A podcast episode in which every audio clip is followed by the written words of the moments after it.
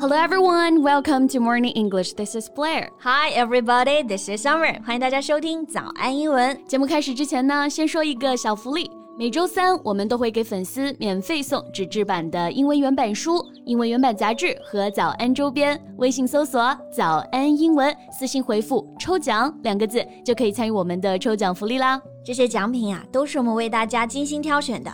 是非常适合学习英语的材料，而且你花钱也很难买到。坚持读完一本原版书、杂志，或者用好我们的周边，你的英水平一定会再上一个台阶的。快去公众号抽奖吧，祝大家好运！So here's the good news Titanic is set to return to theaters for its 25th anniversary. 耶，是的，是的，泰坦尼克号啊，这部电影呢都二十五岁了，嗯，哇，真的只比我们小一点点。然后呢，为了庆祝 25th anniversary，那么在明年情人节的时候又会在电影院重映啦。嗯，那重映啊，这里的表达很简单，就是再次回到影院嘛，所以可以直接说 return to theaters。or return to cinemas。但是这次电影重映呢，所有人的重点都跑到了一个人身上啊，嗯、就是演 Jack 主角的这个小李子 Leonardo DiCaprio。Yeah，是的，小李子最近真的是被网友们疯狂吐槽啊。He was roasted for the movie's anniversary. 那大家知道为啥是他被疯狂调侃吗？还记得我们之前录过一期小李子的节目吧？嗯，说他是娱乐圈的顶级海王啊，超模收割机，a top player，a real heartthrob。而且他约会过的所有女生都有一个共同点 ，they're all under twenty five。是的，他每一个女朋友都不会超过二十五岁。Every relationship he had ended before or when the girl turned twenty five. His last ex is Camila, with whom he's been together for four years. But just two months after her 25th birthday, news broke that they split up. Yeah, right. 嗯，小李子最近一个朋友呢是卡米拉啊，在一起都四年了，嗯，结果呢也没能打破这个二十五岁的魔咒。女生刚刚二十五岁满两个月，两个人就宣布 split up。也就是 break up 分手啦。对，所以泰坦尼克号现在也要二十五岁了啊。And fans fear that Leonardo will no longer want to be in it 是的，我当时看到这个热搜还有点点懵啊。上面说，哎，泰坦尼克号二十五周年了，小李子或将失去自己的成名作。然后后来才明白，哦，原来是这么回事儿。所以，我们今天可以一起来看一看呢，那到底外国网友们是怎么吐槽这件事儿的，然后顺便学一些实用的口语表达。嗯。Let's get to it。那我们今天的所有内容呢，都整理成了文字版的笔记，欢迎大家到微信搜索“早安英文”，私信回复“加油”两个字来领取我们的文字版笔记。OK，那首先我觉得我们可以先来看看啊，吐槽，嗯，这个词儿英文怎么说？刚刚我们用到的就是 roast。R O A S T. He was roasted after news came out that Titanic is turning 25. Roast 这个单词大家更熟悉的一个意思应该是烤、炒，比如说、嗯、烤鸭啊，roasted duck；炒板栗，roasted chestnuts。啊、oh,，roasted chestnuts，哇，炒板栗真的太好吃了啊！ 这个地上的口水突然多了一点啊！My mouth is watering.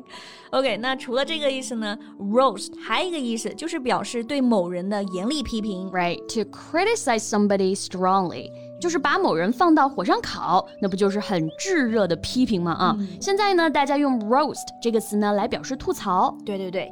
比如有脱口秀上啊，主持人呢就各种吐槽。The host was roasting some big name celebrities on his show. Yeah, and now jokes about Leonardo have erupted on platforms. 所以现在啊，全网都是小李子的梗啊。然后有的梗真的很搞笑。哎，有一个问题，就英语中的这个梗可以怎么说呢？Well, here's a word we can use. Quip. Q U I P. Quip meaning a quick and clever remark. 嗯，就像是设备 equipment 中间那个 quip，right？不过两个词没有什么关系啊。嗯、这个 quip 它本身呢指的就是俏皮话，一些妙语，quick and clever remark。在网络上，我觉得其实就是我们说的抖机灵，对吧？对，抖机灵啊。比如这次网友们呢都在造梗，都在抖机灵。Then we can say very funny quips flooded social media. OK，那到底网友们有哪些 quip，有哪些梗呢？我们来看看啊，大家吐槽到底到不到位。比如呢，有一个点赞很高的评价是这么说的：It's not that the door wasn't big enough for both Rose and Jack. It's just that Rose turned twenty-five that year。这个是说，其实最后在海里的时候，为什么 Jack 没有上那个木板啊？嗯、不是因为木板不够大，而是因为 Rose 那年已经二十五岁了。是的，In the movie, when Rose first met Jack, she was actually twenty-five years old, so their relationship was meant to have a sad ending. and some fans said, "Will DiCaprio jump ship on yet another romance and no longer claim Titanic come December?" Remember，小李子会不会又放弃这段感情啊？宣布和泰坦尼克号分手了呢？这句话里面有个表达，我觉得用的很妙哎，就是这个 jump ship，它字面意思呢是跳船，也和电影呼应嘛，在这里可以表示放弃一段感情，jump ship on another romance。Yeah. The phrase can also be used at work, meaning to suddenly or unexpectedly leave a group of team. 这个词组用在职场里呢，还可以表示跳槽。Yeah, yeah, yeah. 跳槽，我们平常其实会说 job hopping，right？那这里的 jump ship 就更加有画面感了哦，嗯、跳船，从这艘船上跳到另一艘船上。Right. So for example, if I got offered the same job but with a higher salary and shorter commute. Of course, I jump ship. Yeah, it's quite normal that people would jump ship when they got a better offer. 这些笑话呢，还只是冰山一角啊。嗯、像“冰山一角”这个词呢，外国网友也很喜欢用，因为电影里面船它就是撞到了冰山，结果沉了嘛，嗯、就还有一个双关。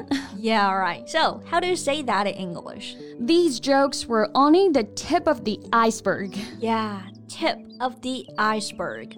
冰山嘛，就是这个词 iceberg，然后一角啊，就是冰山的山尖尖，所以用到 tip 这个词，the tip of the iceberg。And it can mean a small sign of a problem that is much larger。嗯，通常这个词组是用来表示有一个很大的问题，然后呢露出了冰山一角。For example, the reported cases of food poisoning are only the tip of the iceberg. OK，然后呢，还有网友算了一下啊，就是说，the girl Leonardo will dump when he's seventy two was born this year，有点可怕。就是说，小李子在他七十二岁甩掉的女朋友呢，是今年出生的，因为 you know forever twenty-five，这个年龄差真的只会越来越大了啊。他之后的女朋友可能从来都没有看过泰坦尼克号，可能他就是故意的。